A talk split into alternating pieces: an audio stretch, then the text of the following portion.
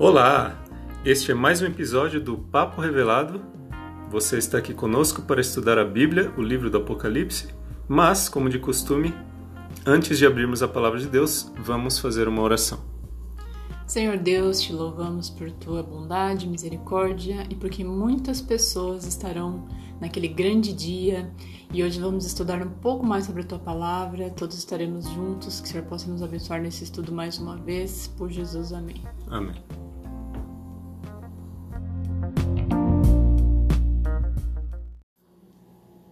Seja muito bem-vindo, muito bem-vindo, Lincoln. Bem-vindo. Estamos aqui novamente para um episódio hoje muito interessante, mas antes eu gostaria de convidar você para nos seguir lá no Instagram, arroba Papo Revelado. Hoje, Lincoln, são temas muito legais, muito importantes sobre a lei dominical, o início da angústia como nunca houve, sacudidura e chuva serôdia, os 144 mil alto clamor e a grande conversão. Vai ser Nossa, um episódio. muito assunto, hein? Exatamente. Vai ser um episódio com muito detalhe da palavra de Deus. Fique ligadinho. É, no episódio anterior nós falamos, né, Jerry, sobre os acontecimentos do sexto selo. Uhum. É, hoje nós vivemos num mundo né, que está imerso no caos, na confusão, e a Bíblia já relata ali em Romanos, capítulo 8, no verso 22, dizendo que toda a criação ela, ela está gemendo, né, como com dores de parto. E o mundo ele clama por um líder, né, hoje em dia, né, nos nossos dias, alguém que consiga despertar ali a simpatia de todos, que consiga influenciar as decisões, né, importantes e que seja ali neutro, né, que pelo menos tenha uma aparência de neutralidade para conseguir ali o apoio de todos. A profecia ela indica que o Papa ele será elevado à posição de líder mundial. Uhum. Né, a supremacia papal do tempo do fim, que terá, ela vai ter o seu início, conforme Apocalipse 13, e isso será feito através de uma lei mundial, que a gente chama, costuma chamar de lei dominical, que ela vai ser primeiro assinada pelos Estados Unidos, dizendo ao mundo que o domingo deverá ser guardado, né, pois é um dia santo. Uhum. E, e aí alguém pode se perguntar, né, se tudo isso vai realmente acontecer, né? É, como pode, né, por exemplo, os Estados Unidos, um, um país que sempre foi o, o, país da liberdade, das oportunidades, e de uma hora para outra abrir mão de tudo isso e decretar uma lei que vai obrigar todos a observar um dia da semana, né, o domingo, sob penas judiciais, né, e depois até sob ameaça de morte para quem descumprir essa determinação, Uhum. né, Jair? Será que isso vai de fato acontecer, né? Essa é a pergunta, mas vai acontecer. Veja só, assim que se instalou a crise do Covid-19 nos Estados Unidos, o Trump, né, então presidente da época, é, declarou a ordem de emergência nacional. Então isso aconteceu, até se você quiser pesquisar aí, dá um Google, lá no dia 13 de março e foi amplamente divulgado pela mídia, né, Lincoln? Acho que Sim. as pessoas muitos acompanharam aí. E o que significa essa medida? Significa que o presidente pôde usar um fundo financeiro destinado a alívio, né, alívio de desastres, enfim. Então até aí tudo bem, ok. Agora, o detalhe importante é que essa verba ela foi liberada sem a necessidade, sem a necessidade de aprovação do Congresso Nacional. Então, em outras palavras, em nome da segurança nacional, pode-se obter então aí autorizações de forma rápida, né? Então, existe um órgão do governo americano chamado FEMA, que é a Agência Federal de Emergência, e que a partir desse momento então ela passou a comandar todas as ações que eram relacionadas ali à segurança nacional. Porém, para que ela possa realmente agir com total liberdade, é, o que agora não foi, né, não foi o caso agora, mas é necessário que seja declarado o quê? A lei marcial, que nada mais é do que que a substituição de todas as leis e autoridades civis por leis militares. Então, assim sendo, tudo passa a ser definido por autoridades militarizadas. A lei marcial, ela não foi decretada pelos Estados Unidos agora. Então, é, na verdade, foi, mas, né, no futuro próximo ela vai ser. Então, para quem tiver mais interesse aí sobre esse assunto, existe uma médica que é chamada Celeste Solum e ela trabalhou aí por 20 anos na FEMA e ela diz que esta agência, ela trabalha com controle populacional e possui aí mais ou menos, Lincoln, uns 800 campos de concentração. Nossa. É, Nos, nos Estados Unidos isso? espalhados pelos Estados Unidos, exatamente. Imagina. Então, cada um desses campos é, abriga por volta de 20 mil pessoas. Né? E recentemente ela teve acesso aí um, a um relatório confidencial que descrevia 18 passos e que na capa estava escrito Covid. E nesse relatório existiam três passos que deveriam ser seguidos para que tudo voltasse ao normal né, no mundo. Então, o primeiro passo seria codificar as pessoas, o segundo passo seria vacinar todo mundo, e o terceiro passo seria injetar hidrogel da DARPA, que é o departamento lá do governo americano, nas pessoas. Então ela explica é, que esse hidrogel ele funciona como um biosensor que monitora 24 horas por dia essa pessoa. Né? E o mais perigoso é que é, ele pode alterar o DNA também. Né? Então lembre-se, a FEMA é uma agência que trabalha com controle populacional. Alguém que está ouvindo tudo isso, Lincoln, pode pensar o seguinte: ah, que casal alarmista, né? Sim.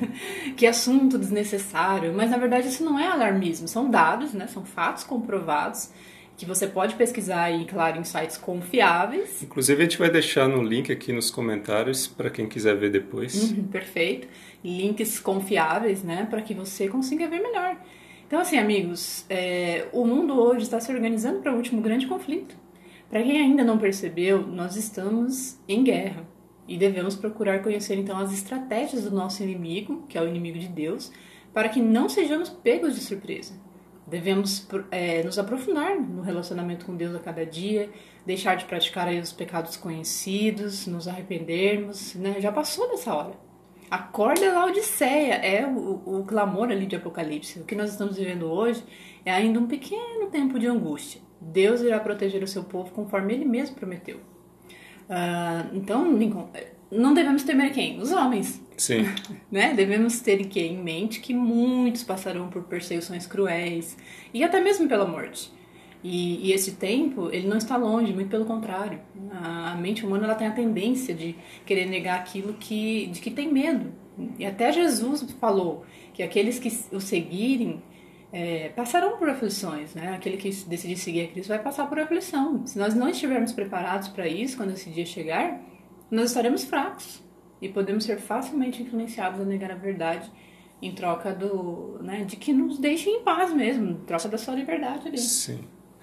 É, e se a profecia bíblica ela diz que vai ser assim, né, Jerry? Então vai ser. Né? Exatamente. É, a lei dominical, é, que é uma lei que vai ser, é, vai deixar obrigatória a guarda do domingo, ela vai ser uma solução, entre aspas, aí, proposta pelo Papa uhum. para fazer com que o planeta né, que a gente vive volte ao normal também, entre aspas, né? Uhum.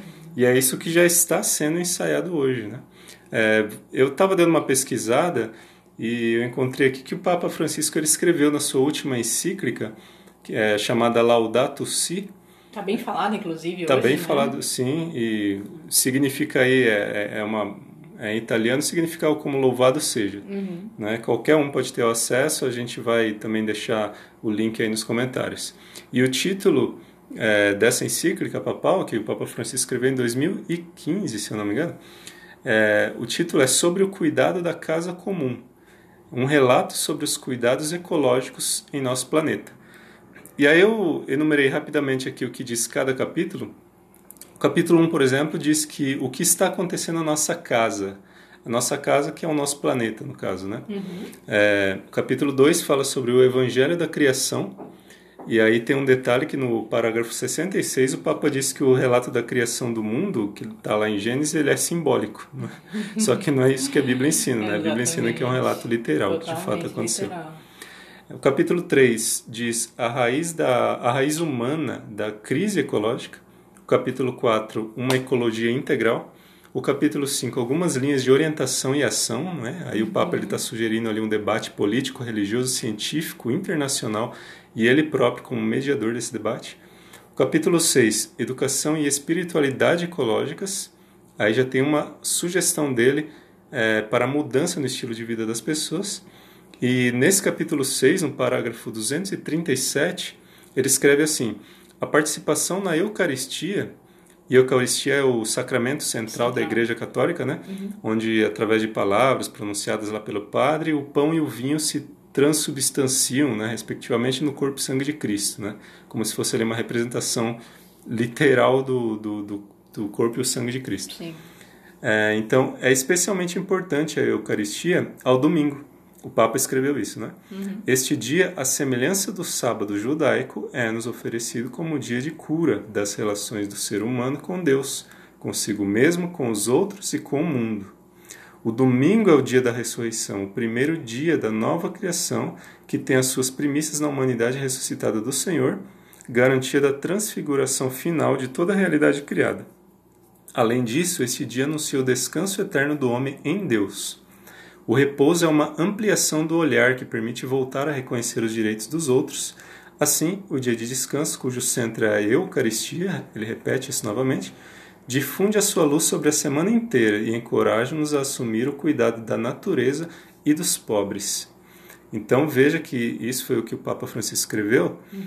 É, a gente vê que ele está propondo uma coisa boa, né, Jerry? Lógico, não tem, eu não vi nada de ruim, muito pelo Sim. contrário. É, quem pode falar contra né, a ecologia, é, que é um movimento saudável, é um movimento bom, digno, né, que a gente só pode apoiar. Sim.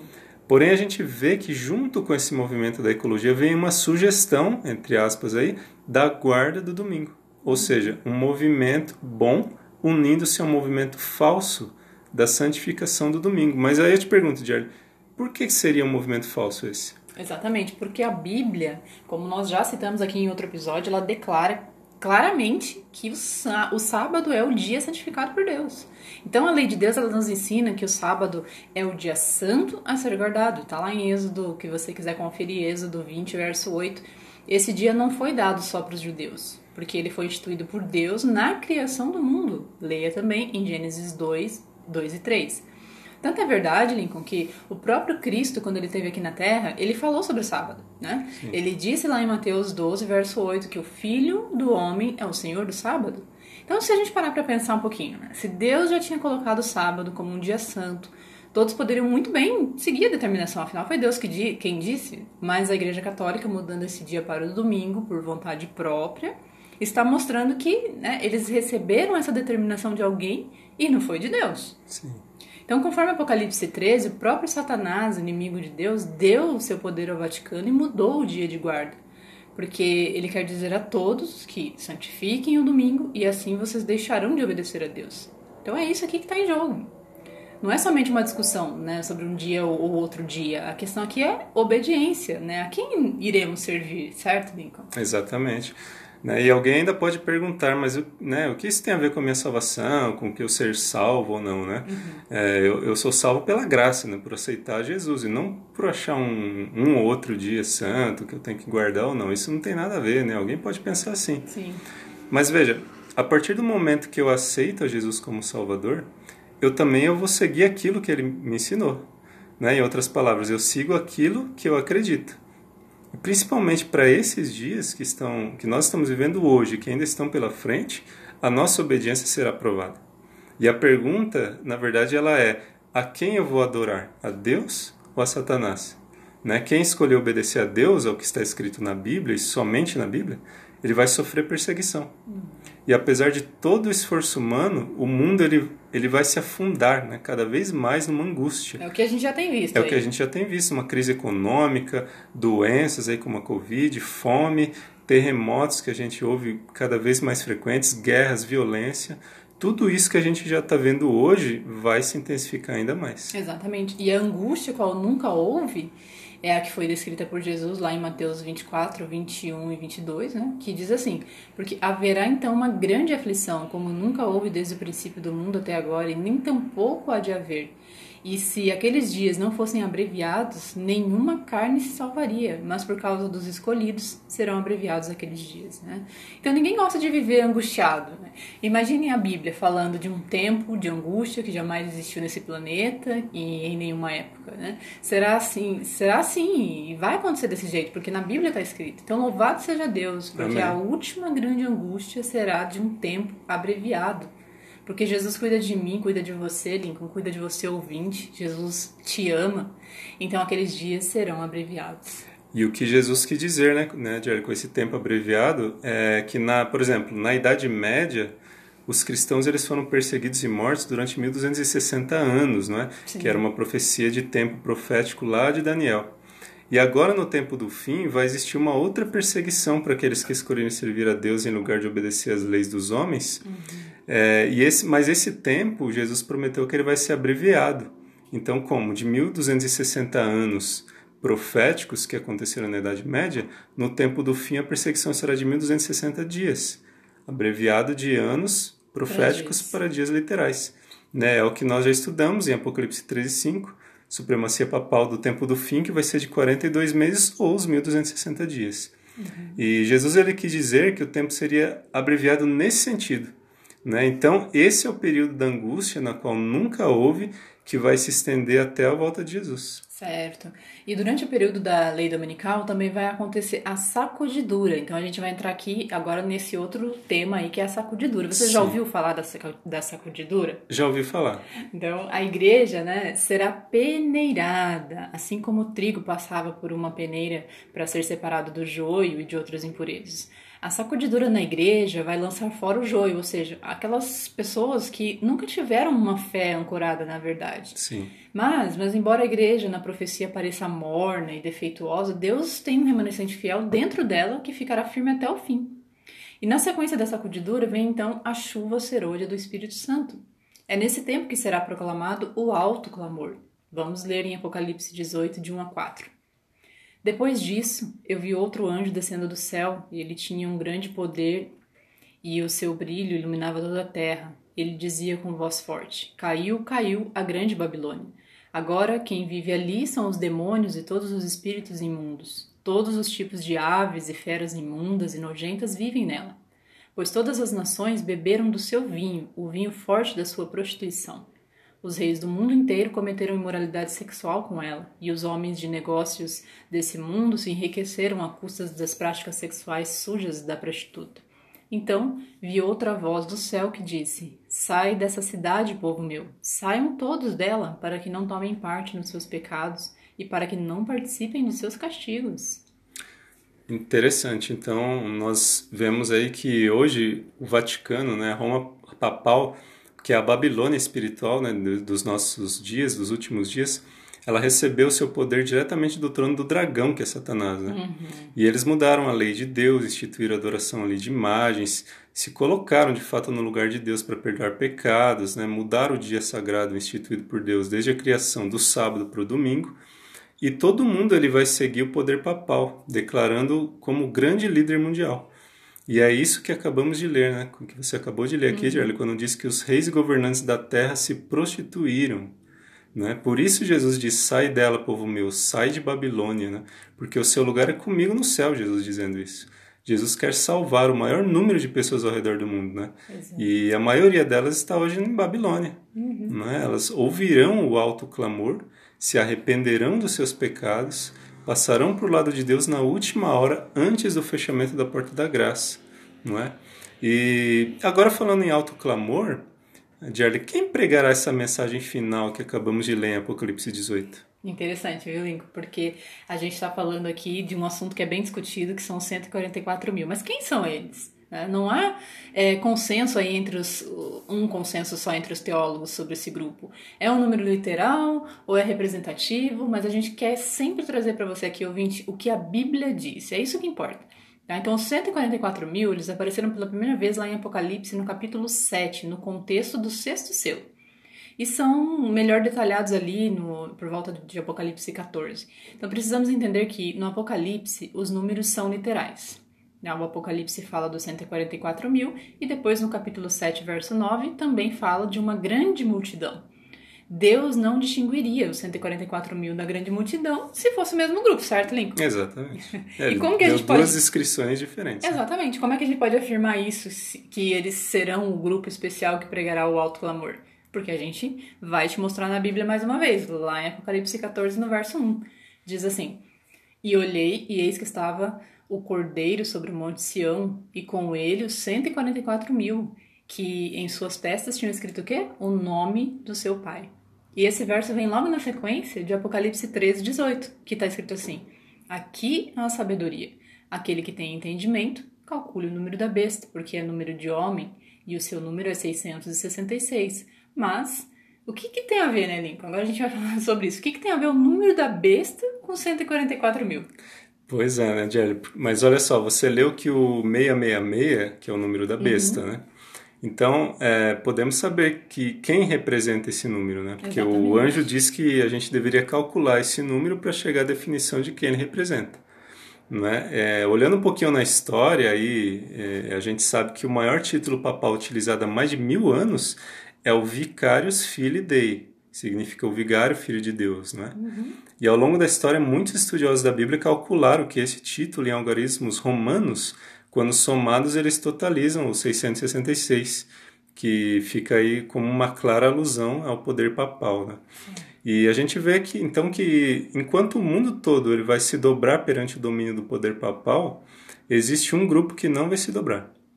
Assim como os amigos de Daniel lá no Antigo Testamento, eles não se curvaram diante da estátua de ouro de Nabucodonosor, esse grupo também, agora no tempo do fim, não vai se curvar diante de Roma. Amém. Amém por isso. Eles não vão beber o vinho de, da Babilônia, né? Uhum. Esse grupo ele está comprometido com Jesus, comprometido se precisam dar a vida por ele. Né? Uhum. Serão ousados em pregar somente a palavra de Deus, a Bíblia, e denunciar os enganos do papado.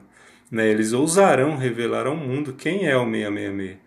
Né? E num tempo onde muitos tentam amenizar a semelhança com o papado, né? com a besta, é, que sobe do mar ali do Apocalipse 13, tentam dar uma poupada ali no, no papado, da clara descrição dele simbolizando 666, esse grupo de filhos e filhas de Deus ele vai pregar com poder a mensagem dos três anjos de Apocalipse 14, uhum. que é temei a Deus e dai-lhe glória, pois chegou a hora do seu juízo, caiu a grande Babilônia, que deu de beber do vinho da sua prostituição os reis da terra, e aquele que adorar a besta e a sua imagem, receber a sua marca na mão direita na testa, esse beberá do cálice da ira de Deus, preparado sem mistura. Exatamente. Agora vamos ler aqui no o que diz Apocalipse 7, de 2 a 4, que é o seguinte: e vi outro anjo subir do lado do sol nascente, e que tinha o selo do Deus vivo, e clamou com grande voz aos quatro anjos, a quem fora dado o poder de danificar a terra e o mar, dizendo: Não danifiqueis a terra, nem o mar, nem as árvores, até que hajamos selados nas suas testas os servos do nosso Deus. E ouvi o número dos selados, e eram cento e quarenta e quatro mil selados de todas as tribos dos filhos de Israel. Então, aqui a expressão o selo do Deus vivo do verso 2, ela só aparece, é, aparece aqui, né? Só aparece aqui em toda a Bíblia. Sim. E no verso 4 fala dos 144 mil. Então isso liga uma coisa na outra. É, no capítulo 14, os 144 mil são citados logo após a descrição do sinal da besta, que é dito no capítulo 13. Ou seja, eles aparecem no contexto do selamento do povo de Deus e do selamento dos ímpios pela marca da besta. Isso ocorrerá no momento que for aprovada a lei dominical. Alguns podem dizer o seguinte: ah, os 144 mil representam a totalidade dos salvos. Mas nós vimos antes aí, né, que os números no Apocalipse eles são o quê? Literais. São né? literais. Né? Então a escritora Ellen White diz o seguinte, comentando no livro O Grande Conflito, na página 649, o capítulo 40 diz assim: Estes, os 144 mil, foram transladados da terra dentre os vivos então, ela diz que eles estarão vivos. Por estarão ocasião, vivos, né? né? Na volta de, por ocasião da volta de Jesus, eles estarão vivos. Então, Lincoln, me fala uma coisa: como que eles podem simbolizar os salvos de todas as eras, incluindo aí os que já morreram? Eles são um grupo especial para o tempo do fim. Sim. Eles são as primícias dos salvos que pregarão o grande, né, o alto clamor aí para a última conversão da grande multidão. E essa pregação ela ocorrerá depois que os sinais, né? Depois que os sinais da abertura do sexto selo lá de Apocalipse 6 acontecerem em todo mundo. Então, 144 mil dirão: chegou a hora do juízo. Juízo para os vivos. Arrependam-se, porque esta é a última chance de salvação, não é certo? Sim. E essa grande multidão, né, que aceita a mensagem dos 144 mil e se juntam a eles, né, com alto clamor, se arrepende, né, passando por as fileiras dos salvos, uhum. é a mesma que João viu lá em Apocalipse 7, verso 9, quando ele diz assim: Depois dessas coisas olhei, e eis aqui uma multidão a qual ninguém podia contar de todas as nações e tribos e povos e línguas que estavam diante do trono e perante o cordeiro, trajando vestes brancas e com palmas nas suas mãos. Né, então, esses dois grupos atravessam juntos o período da grande angústia, qual nunca houve, né? E Apocalipse 7, 13 e 14 também diz assim: E um dos anciãos me falou, falou para João, dizendo: Estes que estão vestidos de vestes brancas, quem são e de onde vieram? E eu disse-lhe: Senhor, tu sabes. E ele disse-me: Estes são os que vieram da grande tribulação e lavaram as suas vestes e as branquearam no sangue do Cordeiro. Amém. Vimos então, queridos ouvintes, que É um assunto muito longo, né, Lincoln? Sim, muitos muito detalhes, né? Muito detalhe. Então, reveja aí os capítulos, os podcasts anteriores, mas é maravilhoso ver como Deus dirige a história. E mais do que isso, né? ele dirige a nossa vida, dirige a vida daqueles que querem fazer a sua vontade. Não deixe de estudar para melhor compreensão, anote tudo, toda a simbologia a própria Bíblia explica, ok? No próximo tema, então, nos vemos. Fechamento da Porta da Graça. Um grande abraço. Um abraço, não perca.